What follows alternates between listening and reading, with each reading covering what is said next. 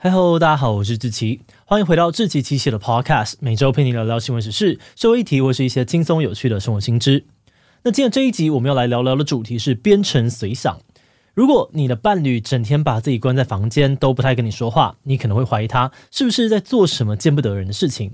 但是在中国，这其实是一个翻墙教父利用自己的知识启蒙中国网友的励志故事。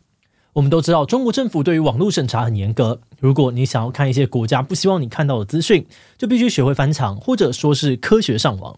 那如果你在中国想要学习翻墙，就不得不提到编程随想这个部落格。编程随想在中国网络界是近乎传奇般的存在。它除了教大家如何突破中国的网络封锁，还会整理好墙外的敏感资讯分享给大家。据说中国国安局有个针对他的专案小组，他追捕了十几年都一无所获。而且更厉害的是，经营编程随想的布洛克，他人就住在上海。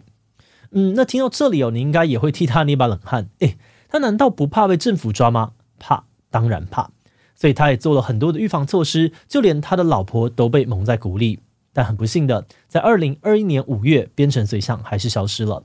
而他的老婆呢，是在他被捕后的整整二十一个月，才透过翻墙发现他的真实身份。到底这个编程随想是谁？他发生了什么事？中国政府又是怎么抓到他的呢？今天就让我们一起来聊聊编程随想吧。不过在进入今天的节目之前，先让我们进一段工商服务时间。你在工作和学习上面常常需要录音做记录吗？虽然用录音很方便，但最麻烦的就是要多花几倍的时间去重听音档、做笔记、画重点。如果你也有这样的困扰，很欢迎试试看 Plot Note AI 智慧录音卡。Plot Note 结合了 OpenAI Whisper 逐字转写跟 ChatGPT 重点总结两大功能，从录音、转写再到总结，都可以在 Plot App 上面一次完成。另外，它还能够替你汇整出五大资料模式，可以根据会议、课程、讲座、通话、商谈、采访等等情境自由选择。重点是，它还可以辨识五十几种多国语言音频，用繁体中文当然也没问题。而且 Plot Note 还有电话录音模式，用机体共振技术进行手机录音，不管是用任何的通讯软体，不管手持或扩音都可以录制进去。目前 Plot Note AI 智慧录音卡已经在泽泽平台正式发售，有兴趣入手的观众欢迎参考资讯栏的链接，把握限量的早鸟优惠价，帮助你在工作还有生活上面达成超高效率。好的，那今天的工商服务时间就到这边，我们就开始进入节目的正题吧。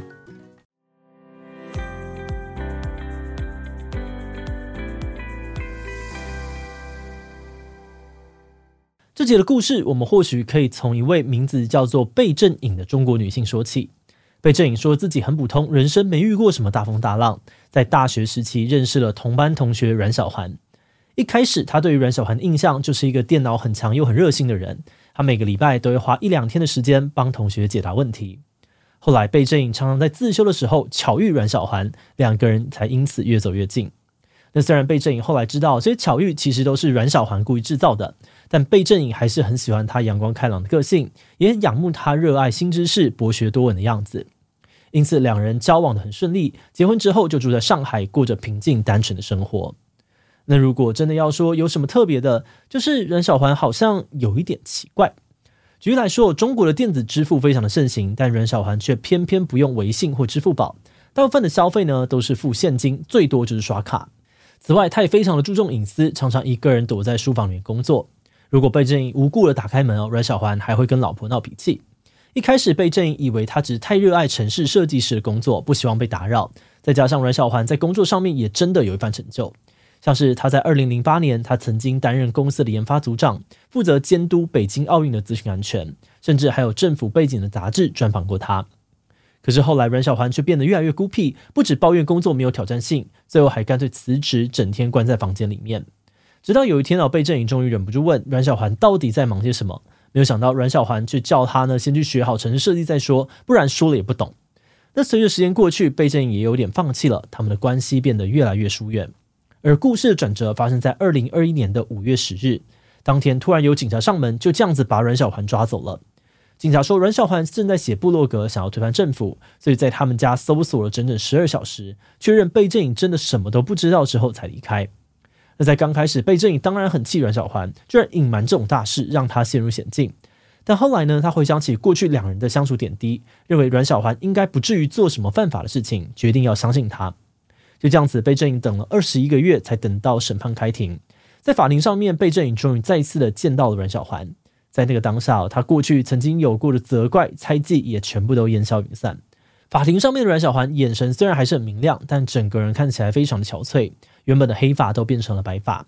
这让贝正颖非常的心痛。她实在难以想象这段期间丈夫到底经历了什么，才变成这个样子。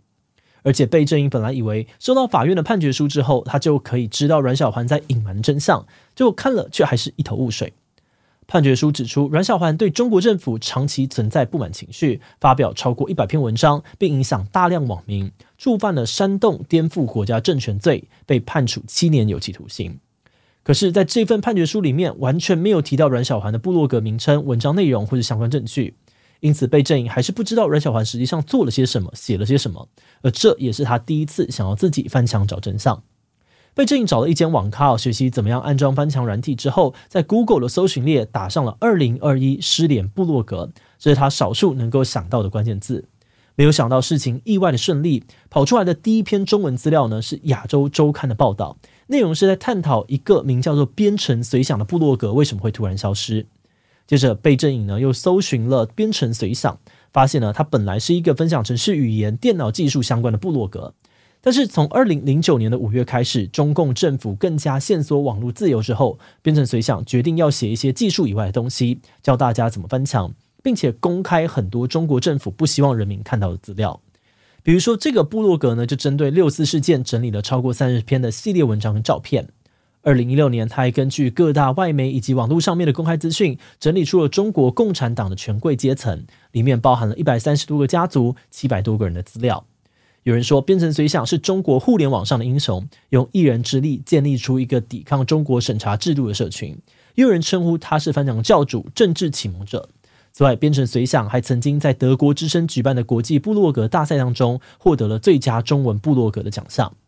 那在看到这个网站之后，贝正颖几乎是在第一时间就确认部落格的主人就是阮小环。